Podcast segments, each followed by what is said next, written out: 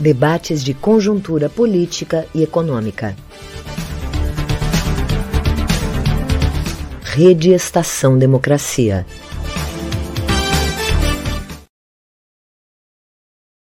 Boa tarde, boa noite. Como é diário, todas as sextas-feiras, estamos aqui conversando com vocês sobre assuntos importantes da conjuntura. Essa semana faremos um programa dedicado à decisão do ministro do STF, Dias Toffoli, que anulou parte das é, sentenças da Lava Jato, porque anulou provas colhidas irregularmente. Isso provocou uma série de reações não é, por parte.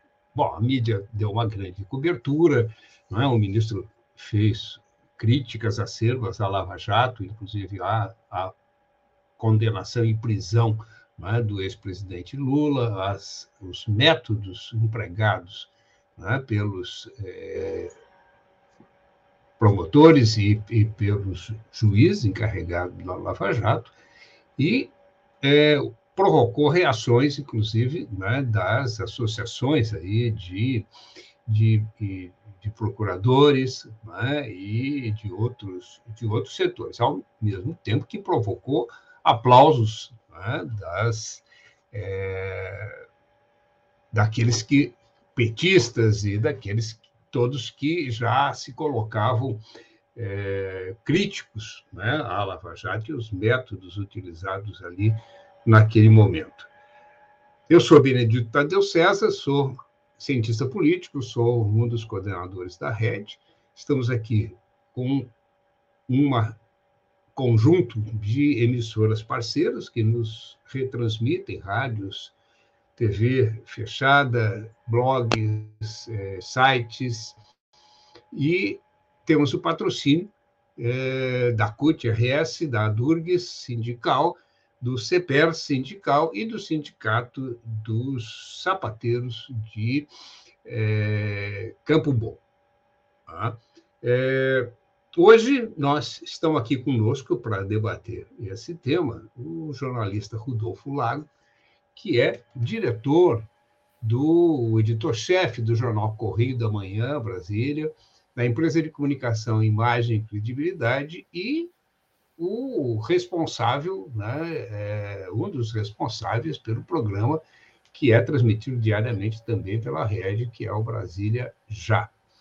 É, o desembargador Rogério Favreto, que é, é desembargador federal do TRF4, do Tribunal Regional Federal da Quarta Região, e atualmente é diretor da Escola da Magistratura Federal desse tribunal. Foi coordenador do SISTICOM, ouvidor do TRF4 e foi, inclusive, é, pessoa que, que acolheu o habeas corpus de soltura do, do, do atual presidente Lula né, e que é, foi alvo né, de, de uma, uma reversão da sua decisão ali tomada pelo é, presidente né, do, do, tribunal naquele momento. Estou falando isso porque é, isso tá, tem relação né, com a, a, nossa pauta, com a, a, a, a Operação Lava Jato e as suas decisões. Está, está conosco também a nossa é, colega de comitê, é, advogada é, de direito público eleitoral, a Maritânia Dallagnol, e eu é, saúdo né, a todos e passo é, é imediatamente a palavra para vocês para as suas saudações iniciais aí e depois a gente volta com o Rodolfo para fazer uma colocação geral, já que ele acompanha os bastidores né, das, do poder em Brasília, é, para ele fazer a, uma, uma, análise inicial e depois a gente roda aqui a, com o Rogério e a Maritânia. Rodolfo, é, só vamos fazer uma rodadinha assim de, de, de boa noite. É, tá certo. Boa Seja noite, Tadeu. Boa noite, Maritânia, doutor, doutor Favreto, é, é, né, a todos aí que nos assistem. Uma alegria sempre muito grande. Muito obrigado mais uma vez aí ao Benedito Tadeu César e à Red pelo convite aí para debater. Eu que agradeço a tua disponibilidade sempre, Rodolfo. Muito obrigado. É, eu vou deixar a, a a representante feminina por último, só para inverter hoje, Maritânia. O é, desembargador Rogério Fraveto, é um prazer te receber aqui na rede. Seja muito bem-vindo e nos dê o seu boa noite. Bom, bom, bom final de tarde, uma boa noite, né?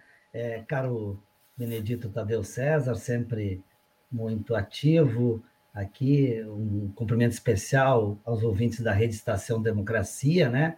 Cumprimentos à doutora Maritana Dallagnol, é, uma ativa advogada no meio jurídico-político, e é um prazer também conhecer agora aqui no debate, já conheço, obviamente, o jornalista Rodolfo Lago, né, para participarmos desse, desse, desse debate aqui. Então, meus cumprimentos inicial e cumprimentos pela, pela rede por essas iniciativas sempre muito voltadas ao aperfeiçoamento da democracia.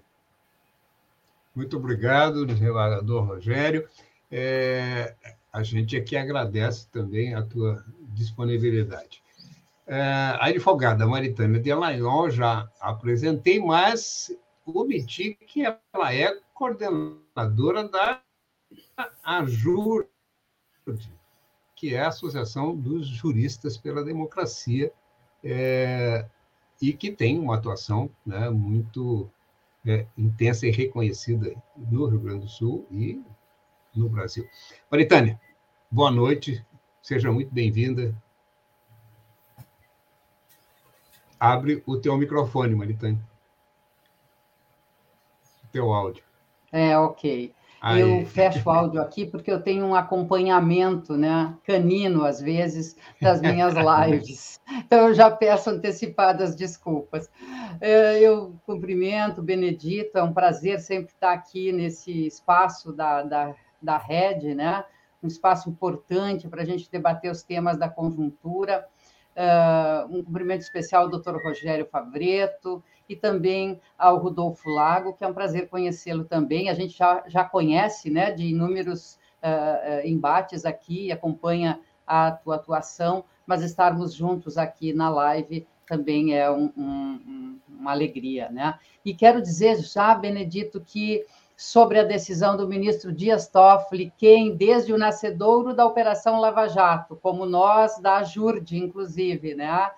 Fomos críticos e uh, denunciamos esse procedimento, ela não uh, surpreende. Ela é, e é sobre isso que a gente vai conversar, né? Exatamente, Maritânia.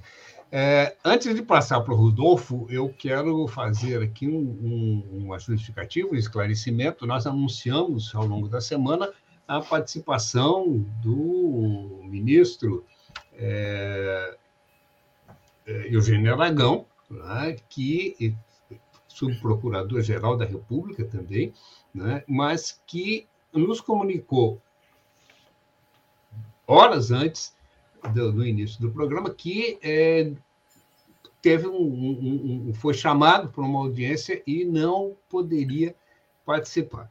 Então, é, essa, essa, né, esse integrante aí, por isso que ele não está aqui presente hoje. Rodolfo, por favor, como é que você está vendo aí né, a, a, a repercussão dessa decisão é, do ministro Dias Toffoli né, em Brasília, que reviravoltas né, teremos e, e é, que consequências políticas tu, tu vê né, para ela? Pois é, é Tadeu, é, é, é, sem dúvida nenhuma, né, uma, uma, uma, uma decisão que gerou aqui uma grande repercussão né, é, na cidade, vem gerando ainda, né, é, reações aí, né, entre os próprios procuradores, entre, entre diversos grupos, né, é, e ainda muitas dúvidas aí a respeito do que, que pode acontecer uh, em termos de consequências, né, com, enfim, com operações, com uh, ressarcimentos. O fato é que, enfim, a Operação Lava Jato é, foi uma coisa é, grandiosa, né? enfim, durante um determinado momento, é, até que se descobriu né, todo aquele escândalo da combinação ali entre procuradores e, e juízes né, para condenar é, pessoas para condenar o atual presidente Lula, né? E, enfim, e aí a coisa foi toda desmoronando ali como um, um castelo de cartas, né? A partir dessa constatação dessa, dessa combinação, né? É, até chegar a esse a, a, essa situação agora que, como disse a doutora Maritânia, não é é, é, diante disso tudo acaba não surpreendendo, né?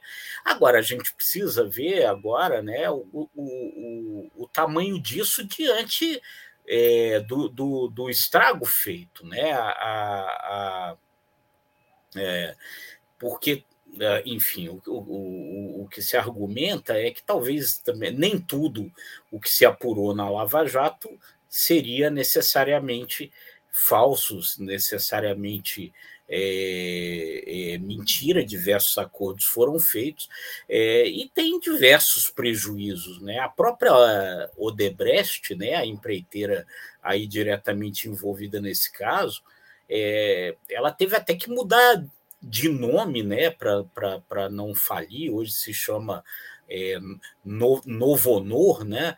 É, e, e, aí muita gente questiona né, o que, que vai acontecer, é, e se ela vier a pedir algum tipo de ressarcimento por esse prejuízo que teve, né? É, os donos da empresa foram presos, né?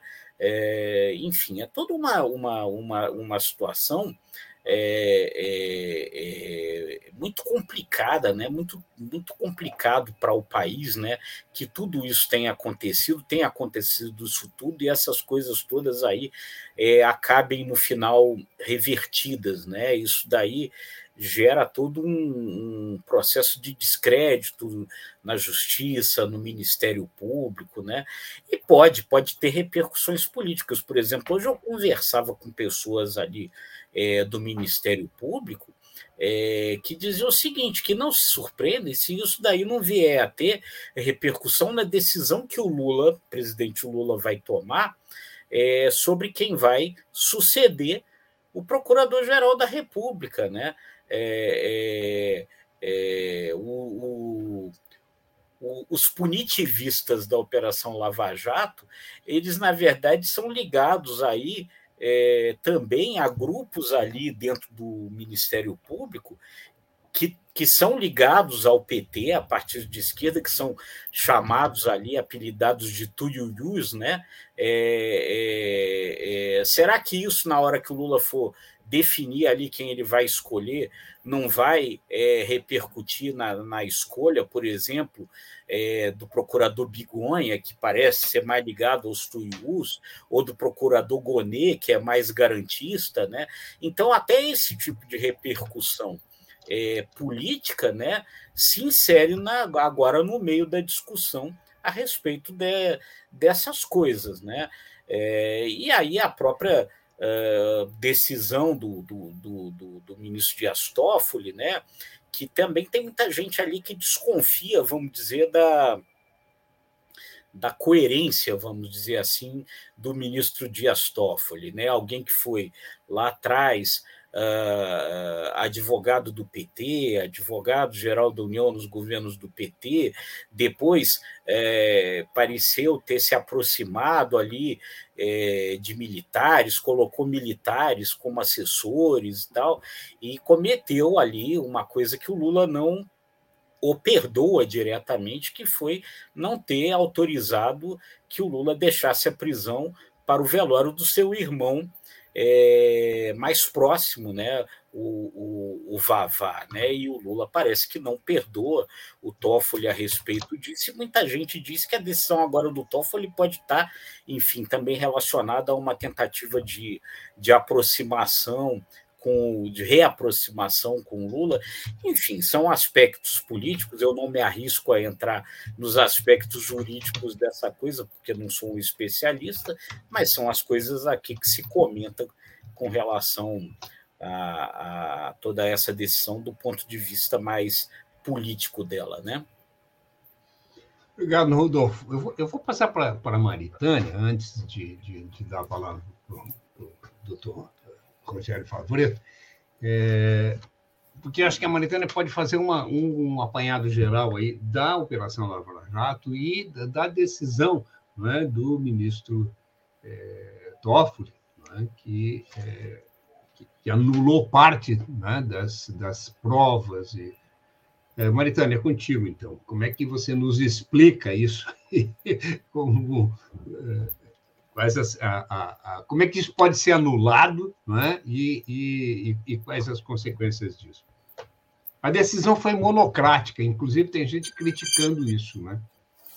Então, é, olha só, Benedito, Oi, eu, eu, claro, eu, eu, eu é, tenho um parcial é, conhecimento também, né? não, não conheço a fundo todos estes processos e os meandros em cada um deles. Né? O que a gente pode conversar aqui é, de, um, de uma forma geral, sobre é, esse, essa a, a, a, operação criminosa na Lava Jato, que foi a partir de uma investigação é, de Estado, uma investigação que poderia ser perfeitamente legal e, e buscar, uh, uh, né, e investigar uh, irregularidades e a corrupção dentro de órgãos, etc., ela, na verdade, rapidamente se transformou num, numa, numa armação mesmo, num processo onde se, o lawfare né, de, de Estado, ou seja, se utilizou deste aparato de Estado para direcionar essa investigação com o, final, com o fim único de obter a condenação e a prisão do, é, é, do, do, do, hoje presidente Lula, né, mas na época ex-presidente, e impedir, inclusive, a sua participação nas eleições de 2018. Né?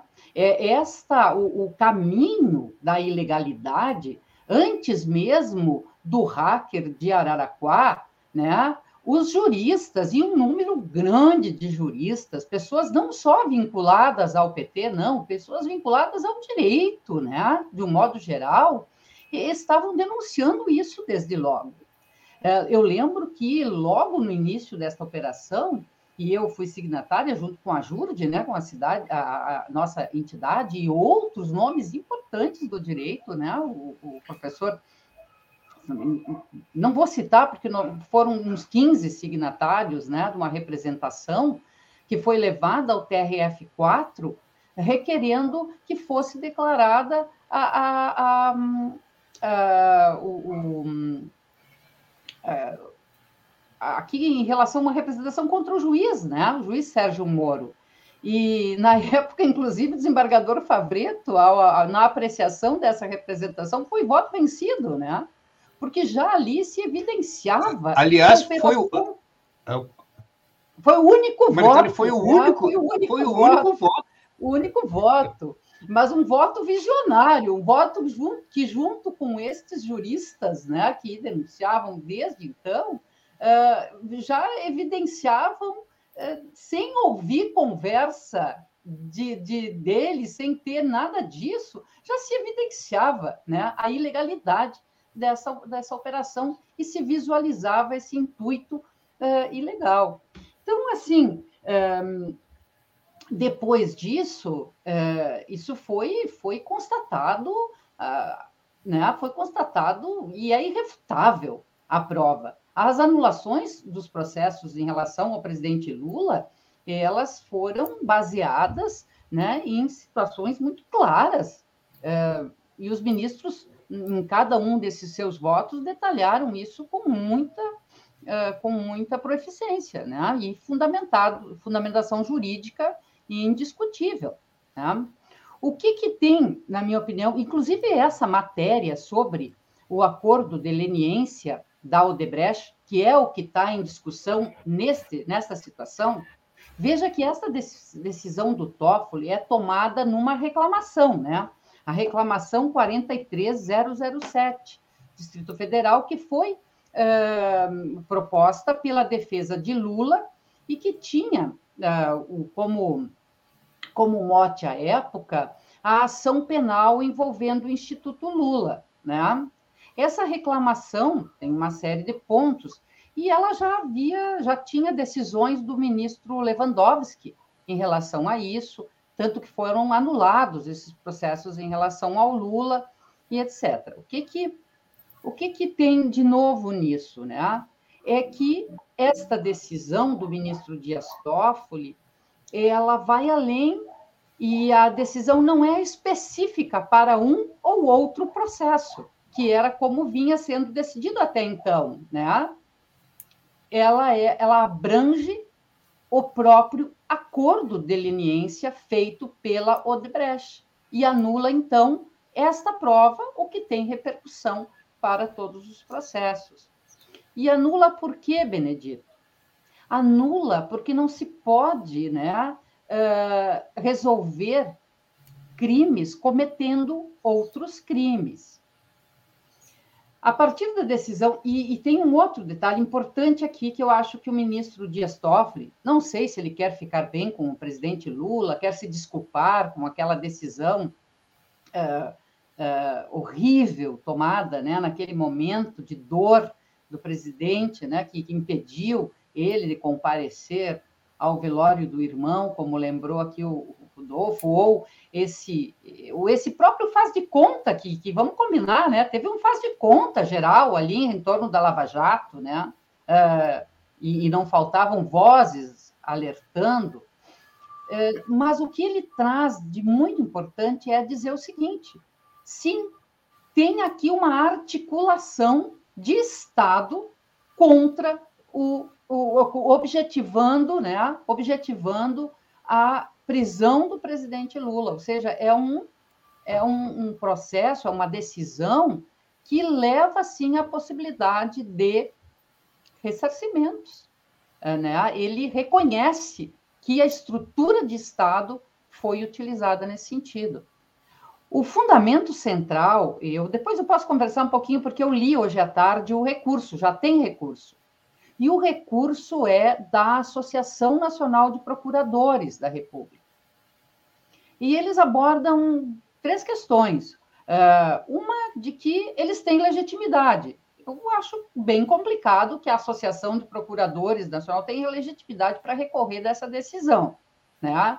Uh, acho que é, é discutível, né? mas eles dizem que tem legitimidade e recorrem. Dizem que uh, não poderia ser tomada essa decisão nesta reclamação, porque a ação penal já está extinta. Portanto, o objeto central que motivou a reclamação não, não existe mais. E terceiro, que, na verdade, o, o, a questão central, que seria a ausência de documentos, né, eh, de, de, em função desse, dessa dessa investigação internacional, né?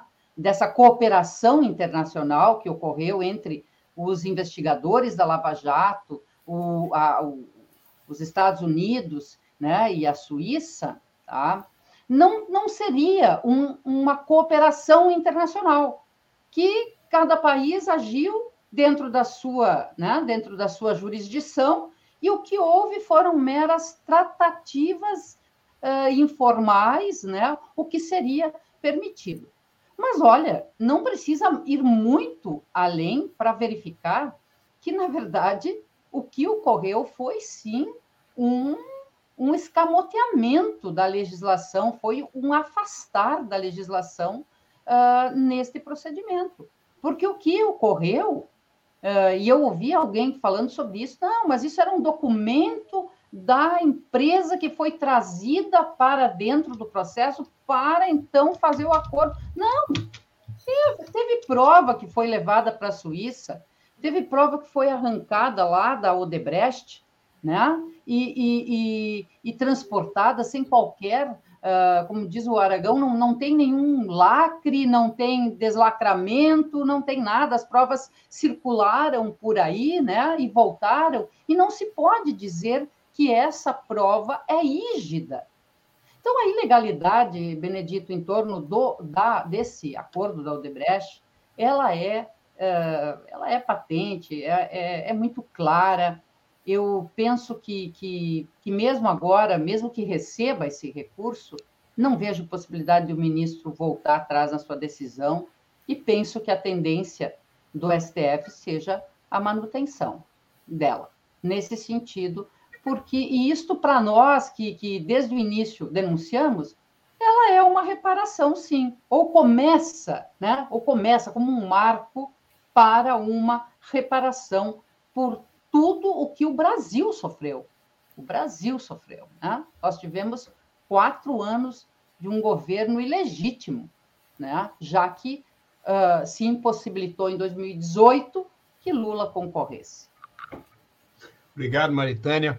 Antes de passar para o é, desembargador Rogério Favorito, eu vou ler aqui um comentário da nossa companheira, também é, da área jurídica, professora Betânia Alfonsim, que é professora, inclusive, no, da Escola do Ministério Público. E ela diz aqui: grande Rogério Favoreto entrou para a história do Brasil com sua bravura em ser contra-hegemônico em um período de trevas na política brasileira. O, o, o doutor Rogério Favreto, já foi lembrado aqui, né, foi voto vencido, foi o único voto, inclusive, né, naquele momento que, que a JUR e outros eh, entraram com ação ali no TRF4. E, e também teve decisão contestada ali. Eu não vou pedir para o desembargador fazer comentários a respeito né, do, do, do, próprio tribunal, porque eu acho que seria complicado, né? É, mas eu gostaria, eu quero a sua opinião, a sua avaliação né, da decisão do, do, do ministro Toffoli, é, da utilização ou não dessas provas. Né? A Polícia Federal diz hoje que, que o acordo né, foi enviado, né? há uma controvérsia aí há um recurso, né? e há. É, bom, e também as consequências disso, né? Quer dizer, havendo, havendo anulação, a decisão do, do ministro Toffoli fala em indenização das partes prejudicadas. É, é, de onde sairiam os recursos para indenizar a Aldebrecht, a Petrobras, os milhares de trabalhadores que foram demitidos, perderam seus empregos? Como é que ficamos com tudo isso, doutor Rogério Fabrício?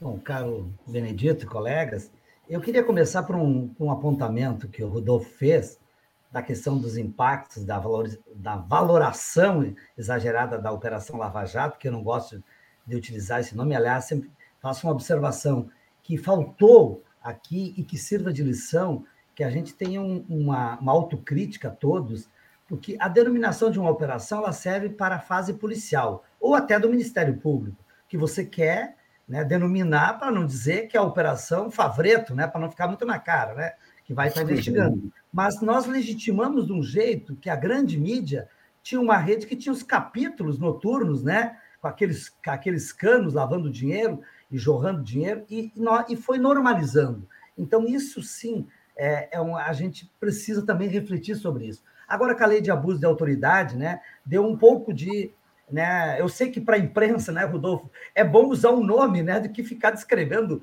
que seria, vamos dizer, atos, possíveis atos de corrupção, desvio na Petrobras.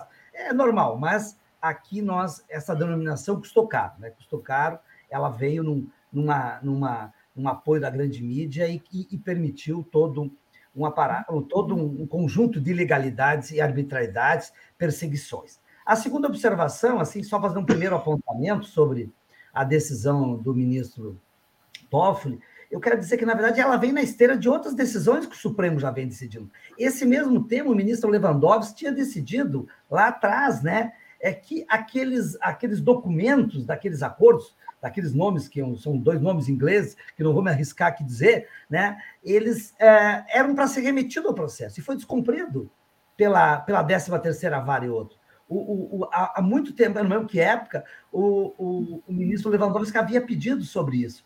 Então, agora ela vem numa esteira justamente do que o Supremo já começou há um bom tempo, quando começou a julgar a parcialidade de algumas decisões e começou a anular. E como disse a doutora Maritânia, aqui ela, a diferença é que ela não foi específica para um processo, né? Ela pegou aqueles a, a decorrência daqueles acordos legais que valoraram, que obtiveram provas por serem provas inservíveis, né? ou seja, obtidas ilegalmente, as consequências, a utiliza... todos os processos que têm utilização dela têm consequências de nulidade. Então, essa eu acho que é a, a, grande novidade, né? Então, obviamente, outros aspectos chamaram a atenção nesse sentido, né? E foram acordos ilegais, combinações eh, que fizeram tanto no plano uh, interno do Brasil como no plano internacional, né? É, veja bem, é, esses documentos que há é, agora, houve uma discussão se apareceu, se foi homologado, ou se havia uma, uma na homologação, havia um, um reconhecimento do Ministério da Justiça, está provado que a época desses acordos não estava ainda, pelo menos, né? E a, aqui, a meu ver, tinha um grande problema, porque ao não respeitar os procedimentos que o governo tem, que o país, como um Estado, é, se violou a soberania nacional, ou seja, a gente é, se utilizou de uma interferência estrangeira, que inclusive foi remunerada. Olha a gravidade. Com os recursos do Estado ou aqueles recuperados para o Estado. Né? Então, teve um, um, uma questão muito grave. E eu quero ainda iniciar esse debate dizendo que, é, Benedito, em 2017, é, e eu posso falar, a gente tem muita limitação de discutir processos em curso, mas esse já se, já se esse ponto já se excluiu. Em 2017, depois que se interessar, eu, eu disponibilizo o número. A, a, minha turma, eu não fui relator, mas fiz um voto complementar. A, nós anulamos o primeiro acordo de leniência feito ilegalmente pela, pelo, pela, pelo grupo, né, pela aquela unidade do Ministério Público que atuava na Lava Jato. Eles fizeram um acordo de leniência que envolvia a Odebrecht, que envolvia a UTC, o AS, é, onde tinha participação de Youssef, Paulo Roberto Costa, é, Renato Duque, ou seja, um dos acordos que o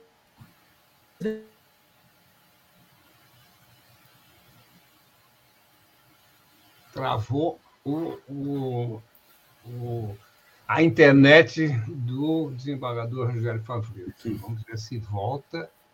É, de repente, se estiver nos ouvindo, desembargador, por favor, é, desconecte, volta, volte novamente, saia da sala e volte novamente. É, vamos, nós temos aqui uma participação bastante alta hoje, estamos com uma audiência bem, bem é, expressiva. Doutor Fabreto, acho que retornou, Benedito. acho que sim. Então, vamos lá. Doutor Fabreto, contigo. Tive uma queda aqui, da, da justamente na minha hora aqui, a internet, sim. peço desculpa. Mas eu estava dizendo que à época, só para terminar esse raciocínio, ah, esse acordo foi feito pelo Ministério Público Federal, pela, pelo, pelo segmento que coordenava lá, sabendo que não tinha autorização em lei, que a lei de anticorrupção e a, a, ela defere o acordo de leniência para a CGU, é, para o Estado. É tanto que eu coloquei no meu voto na época, em complemento à relatora, e foi unânime da minha, na nossa terceira turma é, do TRF4, é, a pedido da União, foi um agravo da União para anular um acordo que eles haviam feito e que envolvia é, 3 bilhões e pouco de dólares, né? E que ali, é, por que, que era ilegal? O Ministério Público não tem legitimidade. Vocês lembram das malfadadas 10 medidas de combate à corrupção, que infelizmente não foram aprovadas? Né? Felizmente mesmo, embora pareça, né, pareça contraditório às vezes a gente dizer isso, porque eram. A gente imagina aonde ia chegar, né? Fizeram tudo, imagina com aquilo. Elas, uma delas, uh, Benedito, era expressamente para conferir poder, autoria, legitimidade ao Ministério Público para celebrar acordo de leniência. Ora, o Ministério Público sabia, ele estava propondo, esses mesmos agentes eram os que tinham a bandeira dessas medidas, e eles fizeram. Ou seja, ali, para mim, tem um dolo explícito, porque não é descuido, não é preocupação. E mais, porque eles estavam pegando a cor da se você recupera dinheiro desviado ou de produtos de uma corrupção, ou que a empresa a, aceita devolver e volta para o Estado. E ia para o Ministério Público, é isso que hoje está sendo investigado, inclusive. E aí tinham lá duas taxas que se pagava, uma para a, a, disponibilizada ao Departamento de Justiça dos Estados Unidos da América e outra para a Procuradoria-Geral da Suíça. Que era prova que eles ressarciam aquela instrução, aquela preparação, aquela interferência que violava a soberania. Esse acordo foi anulado, veja bem, eu nem fui relator, né? eu apenas fiz um complemento. E é, seu Deltão Dallagnol lutou contra isso. Ele, eu conferi uma audiência para ele, para ele e alguns membros, porque eles estavam preocupados com isso. Uma coisa óbvia. Então, veja bem, agora o ministro Toffoli bota, coloca isso, que todos esses, e se descobre que tiveram outros acordos que não apareceram nos processos. Que me, eu não, não, não tenho, não, tive, não consegui ver isso, mas pelo que eu li da decisão, é, mesmo com essa anulação pontual, é, é, eles continuaram fazendo de outra forma, porque aquilo era um instrumento de pressão, de tortura e de, por outro lado, de uma concessão para alguns né, que interessavam, alguns que dissessem ou que entregassem provas ou outras coisas, algumas empresas, e as empresas também, hoje, muitas de, é, reconhecem que naquele desespero, eu não vou fazer julgamento ético, julgamento de. Mas muitos já disseram, nós estávamos quebrando, dificuldades, aceitávamos, eram coagidos. Então, é muito grave tudo isso que foi feito. E me parece que aí agora né, se caminha né, para um, um alerta maior. E depois eu quero voltar nessa questão da responsabilidade, das consequências, e a fazer apenas um outro comentário, já que foi referido, justamente daquela, daquela, daquele pedido que a doutora Maritantes, que era uma das subscritoras, era, acho que um grupo de uns 30 advogados, que foi a abertura de um PAD ao então juiz, ao então juiz de Curitiba da 13ª Vara. E eu fui o único voto, 13 a 1, não era para puni-lo, era para abrir um procedimento Veja bem, eu dei uma decisão extremamente legal, depois foi reconhecida. Eu tive, em três dias, uma dúzia de representações e procedimentos. Era para abrir o procedimento.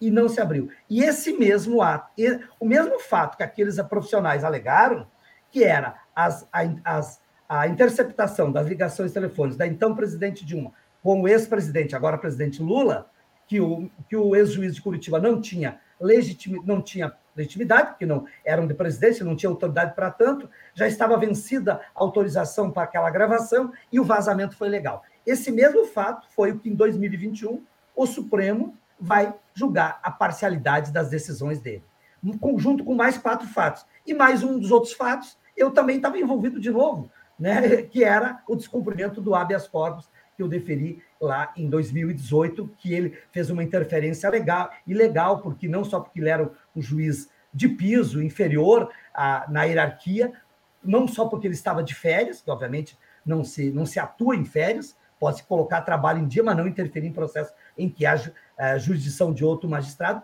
E o pior, que às vezes se esquece de falar, Benedito, o ato que os impetrantes do habeas é, é, provocaram não era da vara dele era da 12 Vara, que dizia respeito à execução da pena do, do presidente Lula, na época, que a, a magistrada havia negado o direito de manifestação, participação em debates, entrevistas e participação é, na pré-campanha eleitoral. Então, era um fato que envolvia, ou seja, tanto que eu, quando fui comunicado numa ligação da polícia, eu não encontrava essa decisão dele, porque ela não estava no mesmo processo, ela estava lá em outro processo, a polícia que me informou de uma forma muito estranha, porque, obviamente, foi a polícia que avisou também isso. Então, a gravidade de tudo isso, e aquela época eu encerro dizendo, e já disse publicamente, que faltou, é, e agora o ministro Gilmar tem batido muito nisso, né? Que faltou uma correção.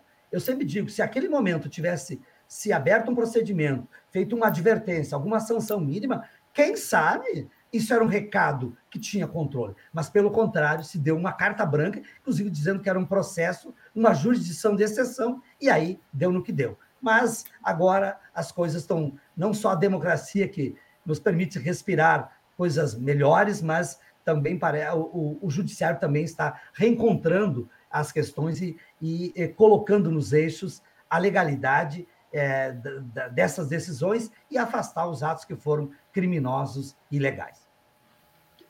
É, doutor Rogério, antes de eu passar para os nossos outros convidados aqui, mas eu quero ainda de, de fazer um, um, comentário e fazer uma pergunta. E, e, eu acho que a Maritânia vai poder também é, é, pegar um gancho aí. É, aquela decisão né, é, inicial, ela, é, que o senhor foi voto vencido, né, ela, se eu me lembro, ela questionava, inclusive, a, a a, a legitimidade né, dos, é, é, é, dos procedimentos. Né? E, e, e, eu, eu, inclusive, da, mais ou menos naquele período, eu fui, eu, eu acabei tendo um embate com um colega, professor da universidade, da URGS à época, e, e, e, da área jurídica, eu não sou da área jurídica, minha área é ciência política, mas a gente teve um embate público porque ele dizia que era, é, é, é, numa situação de excepcionalidade, atos excepcionais podiam ser tomados. Né? E eu dizia que, bom, eu lamentava muito que um professor de direito constitucional né, é, é, tivesse esse tipo de opinião. Mas isso mais ou menos que se generalizou. Né? E eu acredito, eu, é uma opinião leiga, mas eu acredito que isso inclusive é, é, é, é se espraiou né, para entre o tribunal, né? essa, essa, essa visão, né?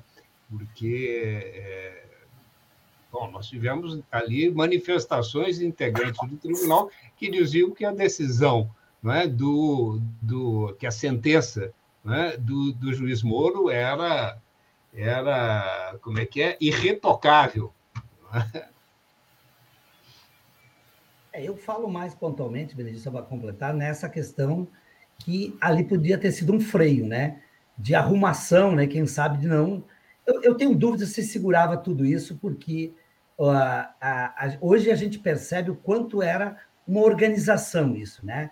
Quanto foi lá atrás, foi preparado, foi orquestrado desde capacitação nos Estados Unidos, de, dessas cooperações ilegais, que tem a ver com essa decisão que estamos comentando, né? Mas se há um ali, um, um, como se diz no popular, um puxão de orelha, né? As coisas podem tomar outro rumo e você tem uma advertência, pois pode ter uma suspensão. Mas ali, efetivamente, como disse, foi dada uma carta branca e não tinha. Eu, quando fui, faz, uh, eu pedi vista da decisão, fui olhar o voto, havia uma referência do relator sobre estado de jurisdição de sessão, citando uma decisão do Eros Grau, que era o contrário, a doutrina do Eros era outra coisa. Eu disse, não estava entendendo, pedi para um assessor, por favor, leia, para novamente, porque eu não estou entendendo, porque eu preciso ver se eu estou aqui eh, vendo corretamente. Mas foi isso que se disse: olha, é, prossiga, esse é um processo de exceção, existe, né? Esse foi um erro. Hoje há uma, hoje há uma reflexão que eu noto até lá no tribunal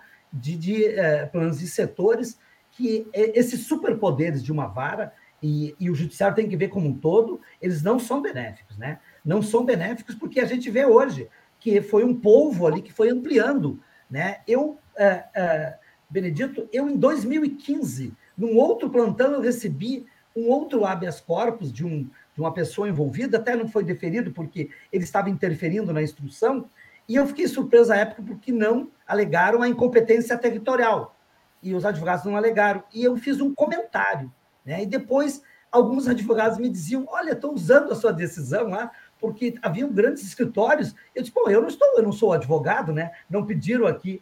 E é, aquela correção outra da, da competência territorial, veja bem, tinha diluído isso, tanto que os caras que tem uma hoje uma outra questão quando vão discutir é, é, se é, o Lula é inocente ou não, né? Tu é só condenado quando tem uma pena transitada e julgado. Mas, não, mas só anulou as decisões. Todos os processos que foram eu acho que nós estamos tendo aqui um tipo de censura telemática. quando o desembargador Favreto chega ao ápice da ponto, sua, né? é, é, é ele, ele, é cortado. Né? É, não é responsabilidade nossa, fique claro. Mas é, né? fazendo um gancho no, na fala do Rogério, quando, do doutor Rogério, Sim. quando ele voltava, já voltou, né? Voltou. Eu estava dizendo aqui, Rogério, que, que deve estar tá havendo uma censura telemática aqui. Está parecendo, não sei, hoje uma conspiração, né? Logo aqui no, logo num debate democrático, né? Mas as interferências. Fui falar do estrangeiro, né? Quem sabe. Né? Mas, eu só, eu só ia colocar, Rogério, dentro disso que tu fala sobre essa questão do freio, né?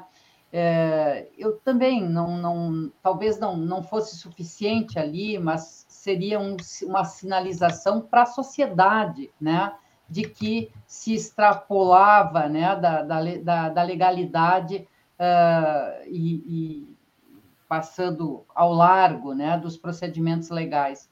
Mas é importante lembrar que também o ministro Teori Zavascki, num determinado momento de análise, ele observou esse excesso, né? essa, essa tendência do juiz da 13ª e do grupo de investigadores de ultrapassarem né, os limites é, da, própria da, da, própria competência e ele alerta para isso, né, num, num dos julgamentos, não lembro assim com, com, com detalhamento disto, mas ele na análise do processo já ressalta: olha, que tem um excesso, aqui se verifica uma soberba, né? um, um ir além. É, mas, enfim, apenas complementando esta questão que o, que o Fabreto traz, né? Deixa eu levantar aqui algumas questões. Não, pode falar, Rogério. Não, só dizer, é, é, essa lembrança do, do ministro Teoria, eles, é, me parecia que, num certo momento, ele ele já estava ali ah, ah, consciente de um, né? Porque houve aquela desculpa esfarrapada, né? Depois ele já estava consciente. E aí depois vem a perda dele, para mim muito, muito, muito, suspe, muito suspeita, né? Até hoje não tem provas disso, né? De como é que foi essa esse acidente, né? A morte. E então uh, eu estava ali quando, quando teve a queda, dizendo que justamente é, aqueles processos que foram anulados pela parcialidade do juiz, ou foram depois por outras. Isso não é coincidência, né, Benedito? Que não, tu que é um estudioso da ciência política, né? Você não, mas aí teve outro. Não, vários magistrados de Brasília, de São Paulo, do Rio. a não sei se já teve, acho que tem processo, não tem. É, da operação existe também, acho que foram alguns para Recife. É, todos, ou por uma questão processual de, de prescrição, ou por mérito, foram, foram julgados no sentido. É uma, não é uma coincidência, é uma demonstração que ali tinha o lawfare, que eu digo mais, era um lawfare duplo, Benedito, porque o lawfare você percebe, usa a arma, né, o direito como uma arma política para perseguir seus adversários. Os adversários eram quem? Eram todos aqueles que se opunham àquele projeto deles, que na época achavam que era um projeto muitos se enganaram que era só um projeto moralista né, de combate. Não, a gente sabia que era um projeto político, de poder. Né? E, o Toffoli e... destaca isso, né? Me metendo aqui, mas na é. decisão ele, ele diz isso. Ele, ali pelas tantas, ele, ele fala na decisão que o ovo da serpente, né? Que faz chegar até aos, aos atos golpistas do 8 de, uh, né, Benedito, Rodolfo, é, é um. É, tá ali na decisão, né? Sim, está tá na, decisão, decisão, mas veja bem, eles não era só o presidente, eram todos que se oponham, né? Destruir as empresas, destruir vários agentes políticos de todas, vários matizes políticos, inclusive, né? Foram, foram destruídos vidas, famílias e tal. E, por outro lado, eles se projetaram, né? Tanto que se elegeram, né? Um com passagem breve, o outro, né? Espero que a caminho, né? Mas uh, veja Veja bem, então eles, eles usaram para destruir os adversários e se projetaram num, num, num, projeto pessoal de poder, que foi, né, por enquanto, foi, foi, não, não foi bem sucedido, com exceção do mandato, né,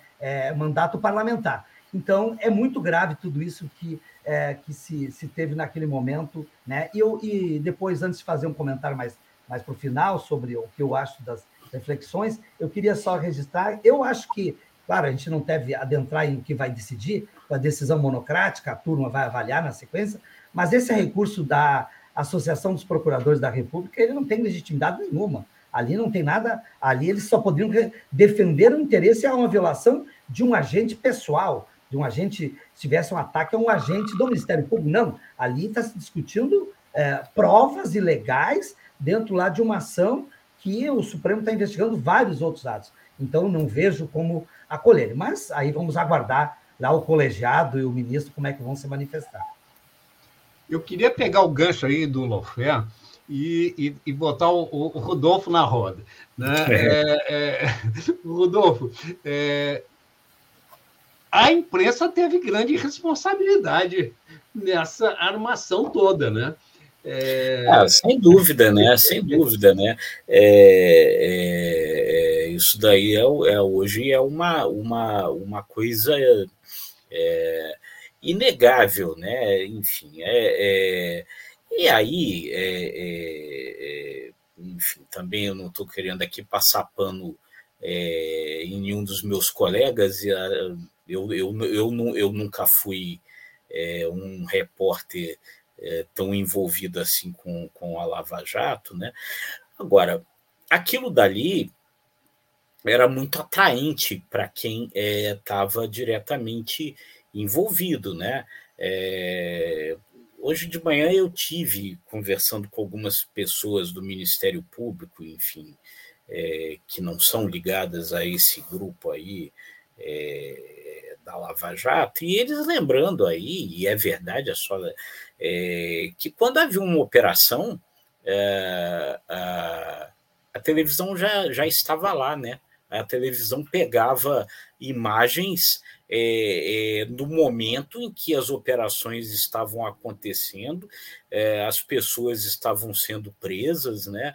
É, é, é, então, quer dizer, é, claro que dentro de um arranjo desse, você acaba. isso é muito atraente para quem o repórter, né? que está uh, envolvido aí, né? É, eu, eu, eu, enfim, não, de novo estou dizendo, não estou querendo defender aqui é, nenhum dos colegas a, respeito, a respeito disso, mas eu, eu voltando aí a uma coisa aí que o doutor Favreto falava, é, é, o que me espanta, né, aqui um pouco como, como cidadão e depois de tudo isso que a gente que a gente viu, eu acho que é um pouco na linha do que, do que o doutor Fabrício estava dizendo, como se permitiu que essas coisas tivessem chegado a esse ponto, né? Porque do ponto de vista é, da sociedade, do ponto de vista do cidadão, e eu me coloco aqui um pouco cidadão, é, é, é, fica um pouco difícil né, é, é, para o cidadão a, acompanhar essa coisa e tentar compreender né, como é que se permitiu uma situação dessa, é, na qual o hoje presidente da República foi preso, não pôde disputar a eleição passada, né? elegeu-se um grupo um grupo mais radical de direita que, que já tomou posse é, no país, estabeleceu-se um discurso de ódio, estabeleceu-se uma horrível polarização política que a gente não sabe quando, em que momento o país vai se livrar dela, tudo como consequência disso, como é que se permitiu isso? É, é, é, o, hoje, eu conversando com esses procuradores, eles diziam era um ministério público paralelo. É, é, a força-tarefa em Curitiba era um ministério público paralelo, eles, eles chamam assim. Foram 70 é, é, rodar, mais de 70 rodadas dessa operação durante não sei quantos anos. É, é, é, o banco de dados da, da, da Força Tarefa, segundo eles, era mais de duas vezes maior do que o banco de dados de todo de todo o Ministério Público, de todo o resto do Ministério Público, pessoas sendo investigadas sem autorização judicial. E isso foi, foi permitido, né? Isso foi, enfim, o, é, hoje as ações foram anuladas, mas antes o Supremo muitas delas permitiu, né? Por que é que se permitiu isso? É, e como fazer a sociedade compreender é, que todo esse ponto em que se chegou é, não devia ter se chegado e a gente tem que retornar para isso.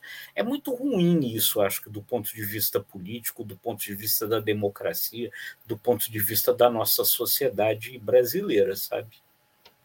Deixa, deixa eu pegar aqui algumas coisas. A, a, a, a doutora juíza Luciana Bauer, também, juíza federal, está nos acompanhando aqui, fez vários comentários.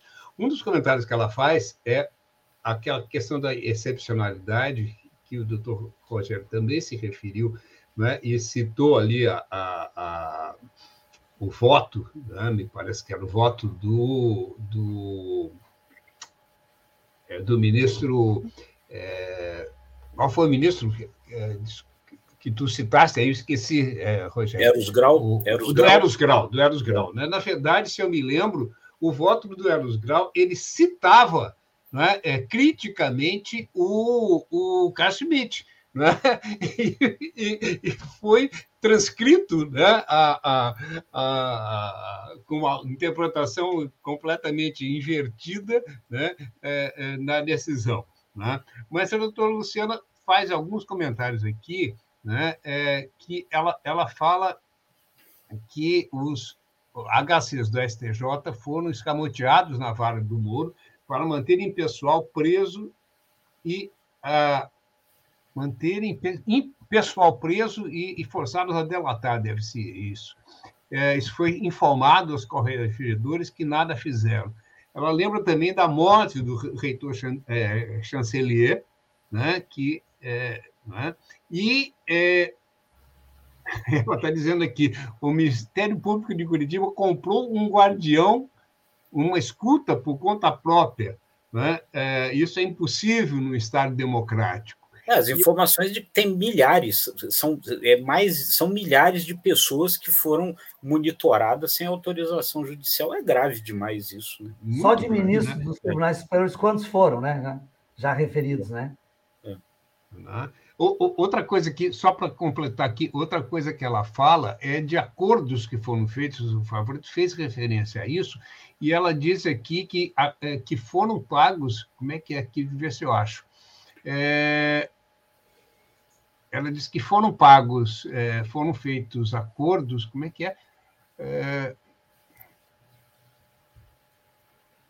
ai, mas que coisa eu não vou achar aqui, ela disse que, que foram feitos acordos. Eh... Os processos foram arquivados por prescrição, diz ela, um absurdo como consta relatório de correição no CNJ. Achei aqui, Benedito. Tô é isso? É. É, ah. né? Ela lembra disso, é bem importante mesmo, né? Essa excepcionalidade, né, Benedito, ela foi, de uma certa forma, franqueada já no TRF4, porque nesta decisão que não abriu o procedimento em relação ao Moro pela ilegalidade na escuta e divulgação da, da presidente Dilma, né? Porque é, isso foi um, um primeiro mote para dizer, olha, já começamos muito mal, já havia muita coisa complicada antes, né? Uh, se não me engano, consta da própria decisão do relator que naquele caso se, se excepcionava. Pela, pela, pela circunstância do caso, era possível, então, eh, tomar algumas medidas excepcionais também. E me parece que o STF foi, uh, né, nas questões que chegaram para ele, é, meio que, que foi nessa onda também, né? Num, numa onda que a gente já nem sabe bem, depois daquela história da festa de cueca, né? Não sei mais nada. Por isso que a gente ouve de tudo, né? Tal da, é. das festas. Uma curiosidade que, eu, nesse processo. Que, eu, que eu tenho dessa decisão, que eu sempre digo que ela foi muito importante, não pelo meu, pela, mas pelo voto que eu chamei a atenção, que é a, do, do, do político de, cometido, que é, eu refiro na minha decisão que a, uma das provas da parcialidade do então juiz né, era que ele andava lado a lado em promoções de palestra uh, uh, uh, bancadas pelo Instituto Líder, que era que era do, do Dória, né? o Dória que coordenava. Veja bem que, que como houve uma migração de aliança política, naquele momento, o interesse político de perseguir outros era para chegar no poder, voltar ao poder aos tucanos, né? vamos ser claros.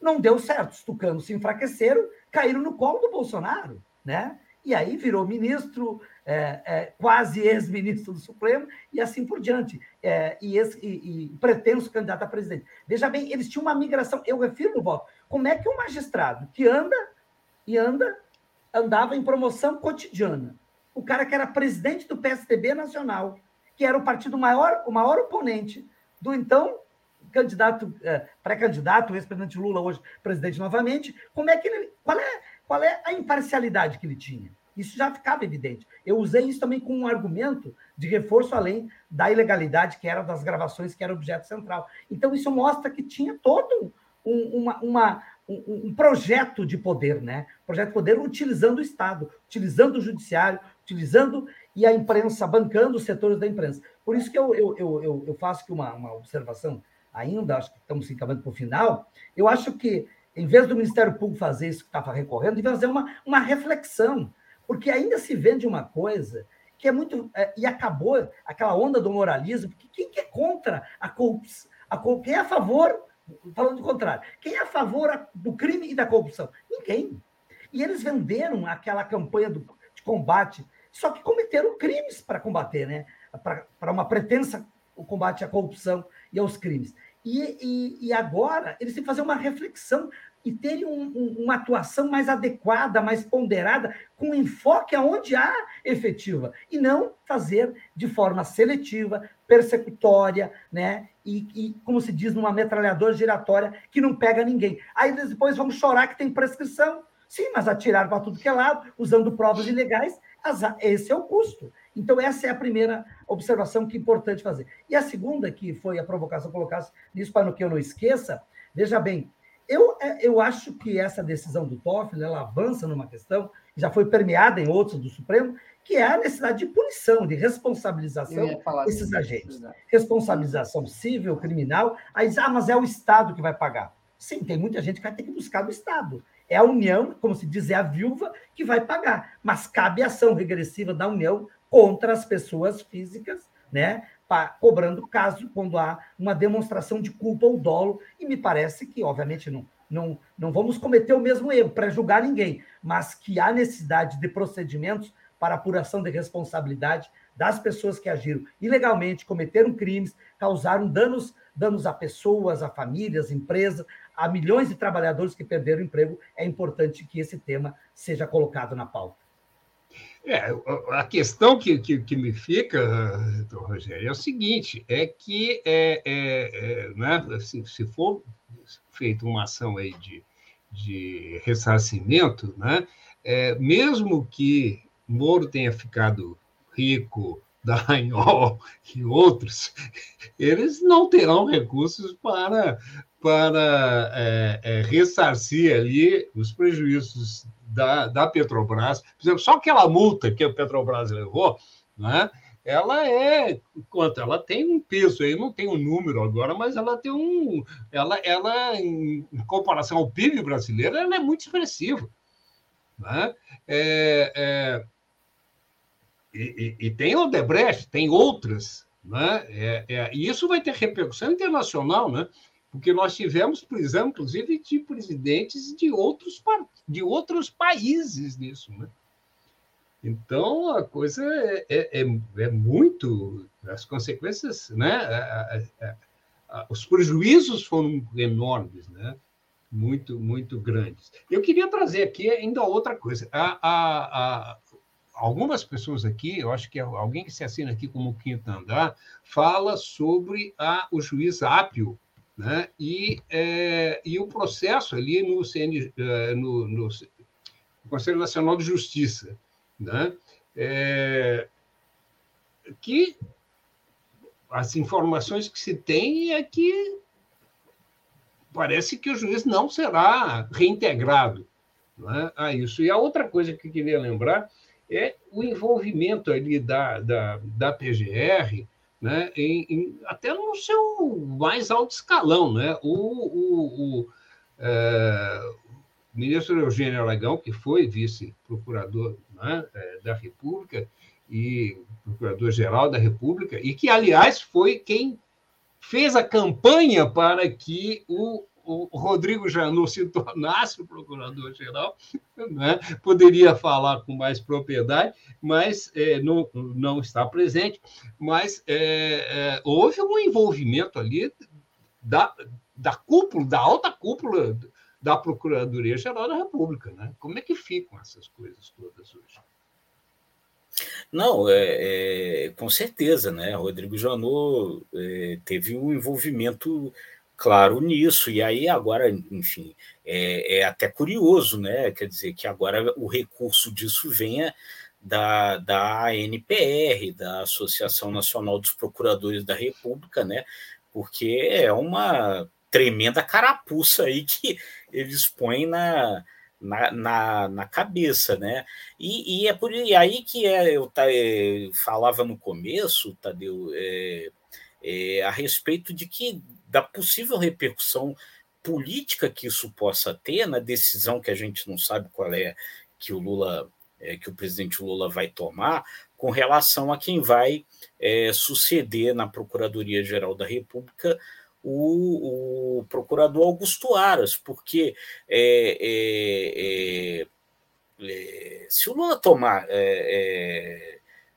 quando o Lula escolheu o Cristiano Zanin, ministro do Supremo, é, é, pareceu deixar claro ali que ele é, é, é, tomava uma decisão ali no sentido de dizer o seguinte: olha, a turma que a esquerda é, me indicou antes aí para e eu botei no, no, Supremo, no final das contas acabou julgando lá contra mim e me e ajudando a me condenar e a, e a me pôr na cadeia, né?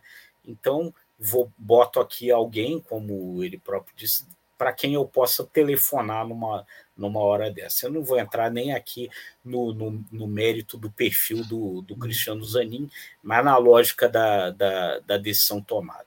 E aí tem muita gente dizendo o seguinte: talvez a lógica possa valer é, novamente agora, na hora que o, que, o, que o Lula vai escolher o novo Procurador-Geral da República. Será que ele vai, de fato, trazer alguém que vá é, é, é, que venha dessa mesma origem, o Deltan Dallagnol era um tuiuiu originalmente. Ele era do mesmo grupo que hoje lá do, do, do Ministério Público é chamado de Tuiuiu, que era o grupo ali do Cláudio Fonteles, que é o grupo das pessoas ali que também são mais próximas do PT e tal. Então, é, eu acho tudo isso daí é, é, fica como reflexão. A gente não sabe o que está se passando na cabeça do Lula, ele ainda não disse quem ele vai escolher para a Procuradoria-Geral da República, mas é, acho que isso tudo está é, é, no, no, no, no, cenário aí dessa escolha, é, que, é, que é logo, né? Porque o mandato do Augusto Aras termina dia 26 de setembro. O, o Rodolfo, vou fazer uma brincadeira aqui. É, talvez o, o, Lula pudesse consultar ali o, o Michel Temer, e outros, né? porque as indicações que o Lula e a Dilma fizeram foram muito ruins, né?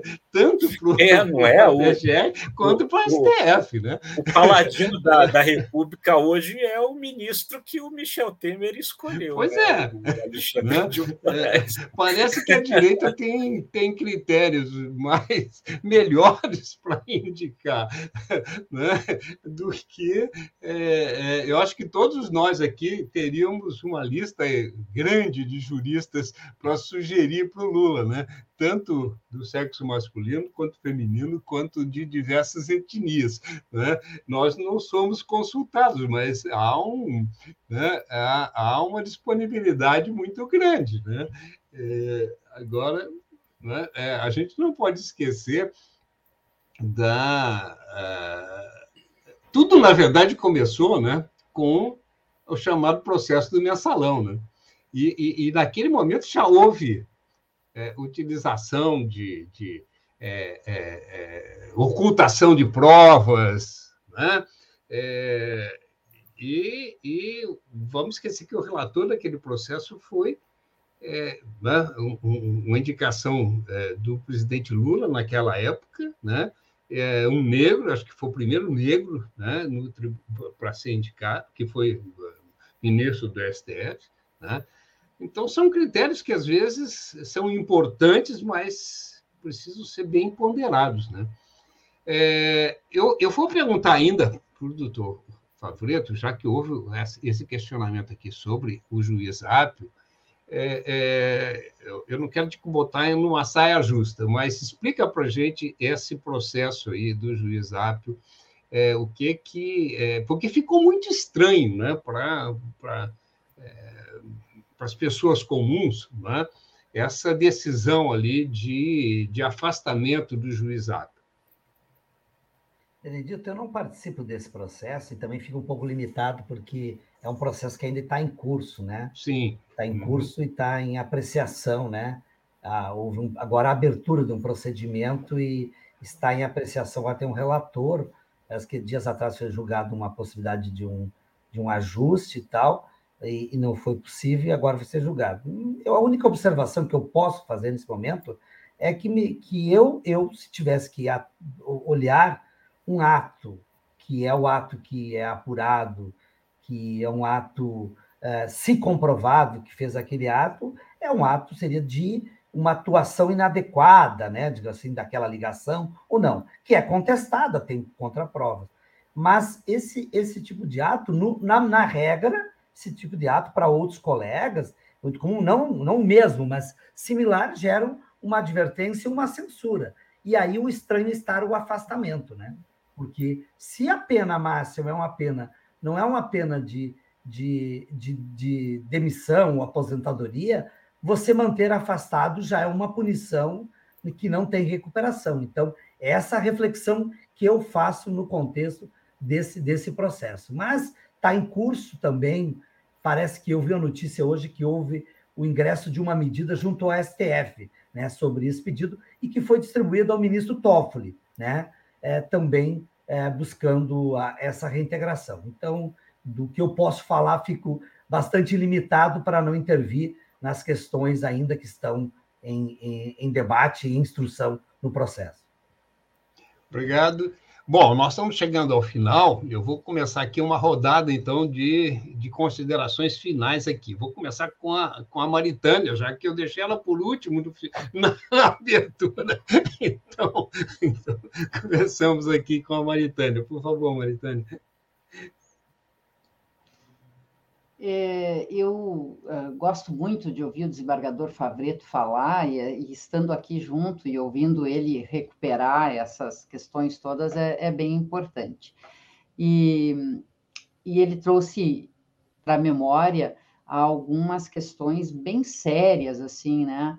É que quando a gente pensa, não, mas vai anular, isso está anulando todas as provas. É, então, quer dizer que todos aqueles réus né, vão, vão, vão ter seus processos anulados, etc. O que é necessário é, realmente lembrar é que o mais grave de tudo é que a nosso, o nosso sistema de justiça foi violado por, por agentes do próprio sistema. É isto que ficou latente nesta circunstância, e isso é gravíssimo. Então, uh, se é algo que. que e, e, há uma pergunta que não quer calar também, né? Olha, por que, que até agora a gente não tem uma punição efetiva para os, os investigadores que cometeram essas ilegalidades, né? Moro vai ficar assim mesmo? Não vai ter nenhuma punição? A decisão do Dias Toffoli, ela e ela é contestada nesse recurso descabido né, da Associação de Procuradores, da Associação Nacional de Procuradores, justamente porque ele faz uma indicação, uma indicação de que se busque a punição dos agentes públicos envolvidos, Benedito. E isso eu acho que seria, para além, então, de desmascarar né, todas essas ilegalidades, trazer à tona, enfrentá-las, seja quais forem as consequências, né? É, enfrentá-las é, é, em, em, relação a, a isso, isto vai trazer credibilidade de volta. Nós, nós vivemos uma situação no sistema de justiça muito caótico com tudo isso. Né? Então, tomar estas decisões, elas têm esse. E, e punir os agentes envolvidos faz parte. Então, eu, eu queria só também, finalizando aqui, dizendo para vocês que é um sempre bom estar aqui, hoje especialmente, né, na presença de, do Rodolfo, do, do Rogério, contigo, Benedito, e com essa assistência maravilhosa que a gente está aqui hoje para ver que, de fato, esse é um tema né, que, que motiva as pessoas, é, é dizer que nós precisamos devolver credibilidade para o nosso sistema de justiça nesse sentido. E isso passa também por punir esses agentes responsáveis. Muito, muito obrigado, Maritânia. É, falando aqui na audiência, nós tivemos aqui é, muita participação hoje. Eu vou aproveitar para falar para a Marília e Yoga, que disse: cheguei atrasada, né? agora ela entrou agora no finalzinho, mas Marília e todos os outros, vocês, isso, esse programa fica nas redes, inclusive fica no site da rede, rede.org.br, podem entrar lá, assistir a qualquer momento, pega desde o comecinho lá. A Luciana Bola fez um outro comentário aqui que eu vou fazer questão de ler, porque é, quem está vendo pelo celular tem muita dificuldade de ler os comentários. A Luciana Bauer diz o seguinte, e eu concordo plenamente com ela, acho que tem que destacar. Desembargador Favorito nos ensinou na hora mais escura que o processo penal é civilizatório. Parabéns a ele e parabéns à Maritânia, que defenderam a Constituição Federal. É... Desembargador Favorito, a palavra é tua. As despedidas. Bom, caro Benedito, obrigado pelas considerações, também registro agradecimento dessa audiência, algumas manifestações, as palavras carinhosas da, da, da doutora Maritânia, aqui também dialogar com, com o jornalista Rodolfo Lago, que muito experiente e colocou bem os temas. Eu apenas queria fazer, é, é, reforçar nessa conclusão duas coisas, uma que eu tinha notado aqui, a Maritânia colocou agora, né? Que é, é, diz respeito justamente que você tem uma fragilização do sistema de justiça causado pelos próprios agentes do sistema de justiça. Isso leva a uma perda de credibilidade. Eu sempre dou o seguinte exemplo: como é que o seu João, a dona Maria, que tem que buscar uma demanda no judiciário, ele vai, ah, meu processo vai ser julgado. O que é o juiz imparcial? Parcial? Ah, mas eles combinam, eles não sei o quê. Como é que tu recupera isso? Isso é um custo muito grande, né? Que nós, nós vamos precisar e precisa muita autocrítica e reflexão, que eu vejo com dificuldade por dentro, integrando um, um dos poderes do sistema de justiça, que é o Poder Judiciário. E o Ministério Público, muito mais ainda que se, é, é, se, se não refletir, já teve revés, né? ou seja, tem os contravenenos. Né? Hoje tem-se uma leitura né, que o, os amplos poderes da Constituição de 88 tem que ser revisto nesse sentido. Então, essa perda de credibilidade é, um, é, é, é muito caro. É muito caro e precisamos recuperar. E a segunda questão, também reforçando o que foi colocado aqui, é essa questão que eu acho importante, inovador, né, da decisão do ministro Toffoli, isso que também a Maritânia também destacou, é que ela sinaliza a necessidade de uma responsabilização. Claro, a, o povo vai ficar naquela ansiedade né, imediata, a gente tem um imediatismo, mas que tenhamos um início de procedimentos para apurar esses elementos já tem.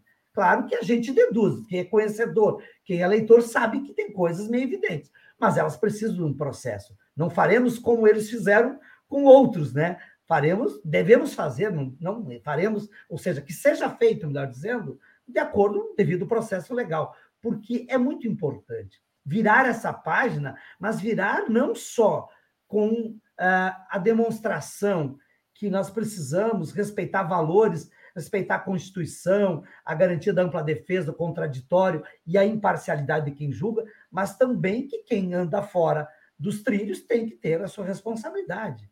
Eu fui execrado num período, né? De, quiseram me cancelar de todo jeito. e sendo que eu tinha agido dentro da, da legalidade. Tive que ter decisão do CNJ e do Supremo Tribunal para dizer que eu estava imbuído de poder no plantão, que eu decidi é, com fundamentação e contra a decisão se recorre, e o Ministério Público nunca recorreu da minha decisão. Né? Então, daquela decisão do habeas corpus, para lembrar. Então, é, essa seletividade também do, da, do punitivismo, é, ela precisa ser olhada. E eu acho que passa por várias medidas, por reflexões internas, autocríticas. O Congresso, eu acho que hoje já tem tido pautado alguns temas, né? E é quem tem a legitimidade, né? Com a sua amplitude, sua representatividade, né? Com obviamente que é, pode não se gostar de algumas decisões, de algumas uh, decisões legislativas, mas é um caminho que quem sabe também precisa redesenhar um pouco de algumas instituições do sistema de justiça. Eu agradeço e, e cumprimento a Rede pela, por esse debate e boa noite a todos. Muito obrigado, doutor Rogério. É sempre muito bom tê-lo aqui e queremos que eh, se torne frequente a tua participação. É, Rodolfo Lago, companheiro, e, é, companheiro da rede, inclusive, né? É, tuas considerações finais. Muito bom tê-lo aqui, Rodolfo. Não, muito bom, eh, Benedito, e eu agradeço mais uma vez aí a, a oportunidade, enfim, de ter participado de um debate tão, tão rico, tão, tão importante como, como esse. Eu acho, assim, o, o que fica né, no final, eu acho que é a, é a perplexidade de tudo isso, né? Volto a insistir, né? Como nós chegamos a esse ponto, como se permitiu é, que isso tudo acontecesse, é, que espécie de loucura coletiva, né? Com exceções aqui, nós temos duas aqui hoje, né? doutor Favreto, doutora Maritânia, é, mas que espécie de loucura coletiva foi essa que fez as coisas chegarem a, a, a, a esse ponto? Né? É, é, o atual presidente da República é, condenado, impedido de disputar a eleição anterior, preso, né? É, leva a, a, uma eleição que talvez tenha sido o maior equívoco político que a sociedade brasileira já cometeu na sua história. Espero que não cometa um outro equívoco tão grande, né? É, como é que nós, como é que se permitiu que isso tudo é, acontecesse, né? Com todos os prejuízos, né, que sei lá quando nós vamos conseguir ressarcir, não só prejuízos econômicos, mas prejuízos políticos, prejuízos para a sociedade, né, é, é, as famílias que não conseguem mais se juntar é, no Natal, né, que ficam se xingando, né, esse nível de polarização que a, a pesquisa da, do Datafolha divulgada ontem mostra que permanece um ano depois da eleição, né? É, metade das pessoas é, é, dizem, 50% das pessoas dizem que não votam no Bolsonaro de jeito nenhum, 46% das pessoas dizem que não votam no Lula de jeito nenhum. Quer dizer, isso tudo é consequência dessa maluquice coletiva que, que, que se permitiu e isso tudo é, é, é, é, muito triste, né? Eu acho que a grande tristeza que eu vejo acompanhando esse país, né, doutor Favreto, doutora Maritânia, é, Benedito, é essa coisa do, do, do país parece que anda sempre em soluços, né? Quer dizer, é, é, é são golpes é, como em 30, como é, em 64, e, e, e, quando, e quando houve o impeachment da Dilma. Então, quer dizer, é, a gente parece que não consegue manter uma mínima estabilidade, fica fazendo essas, essas loucuras e depois né, é, o preço que se paga para conseguir retornar à normalidade é, é imenso, é enorme. Né? Isso é que é muito triste. Muito obrigado, Rodolfo. Rodolfo, tu trouxeste uma questão aqui que estava na minha cabeça hoje, quando eu vi, né, ontem, a, a, o resultado da pesquisa, e hoje eu ouvi um comentário, não sei se foi na CNN ou se foi na, na Globo News, é, exatamente a questão da polaridade, e ela se perguntava, mas como, né, depassados é, é, já oito meses né, da posse do novo presidente, continuamos nessa, nessa polarização. E minha companheira, que é socióloga também, né, que estava ao meu lado, mas disse: bom, mas isso foi construído, né? essa polarização foi uma construção né, que envolveu várias instituições, né? e a imprensa deu essa enorme repercussão a isso. Né? Então, isso é uma questão que nós teremos que enfrentar, e esse, essa talvez, esse talvez tenha sido né, o maior dos prejuízos né, da é, da Operação Lava Jato, né? além do, dos, dos prejuízos materiais e objetivos. Gente, eu agradeço imensamente. Eu acho que foi muito bom, agradeço a audiência que hoje nos acompanhou, a, a, a participação, que eu acho que foi recorde hoje, e é, nós teremos uma audiência ainda, né? essa audiência que aparece aí para vocês é a audiência só da rede nesse momento, em cada momento, mas nós temos todos os parceiros e, e depois é, isso, isso, na verdade, nunca é somado. Né? Então, a gente tem uma audiência é, bastante expressiva e hoje ela está muito alta. É, isso mostra né, a importância do tema, da pauta, né, mas fundamentalmente também a, a, a, a relevância e a qualidade dos nossos convidados. Então, eu agradeço mais uma vez, agradeço a, a, a Maritânia, ao Rogério Favreto, ao Rodolfo Lago, e a, agradeço a você que nos acompanhou e agradeço também aos nossos parceiros e aos nossos patrocinadores, a CUT-RS, ao CPS Sindicato, ao, à Sindical e ao Sindicato dos Sapateiros de Campo Bom. Nós vamos, não fizemos intervalo, porque eu não quis quebrar o ritmo do programa, que estava muito bom, então vou pedir para o é, Alexandre Hatz, que sempre nos dá o suporte, é, que ele rode os comerciais antes da vinheta final. Muito obrigado para vocês. Até semana que vem. Acompanhe a Red, entre no nosso site, é red.org.br. Tchau, muito obrigado. Você sabia que a Durga Sindical tem parceria com a Cressol? Uma instituição financeira para atender especialmente você, filiado filiada. Conheça os benefícios de investir onde você é sócio da sua cooperativa e todos crescem juntos. Lute coopere por um novo sistema financeiro. Para fazer parte, acesse nossas redes sociais e informativos da semana. Aproveite!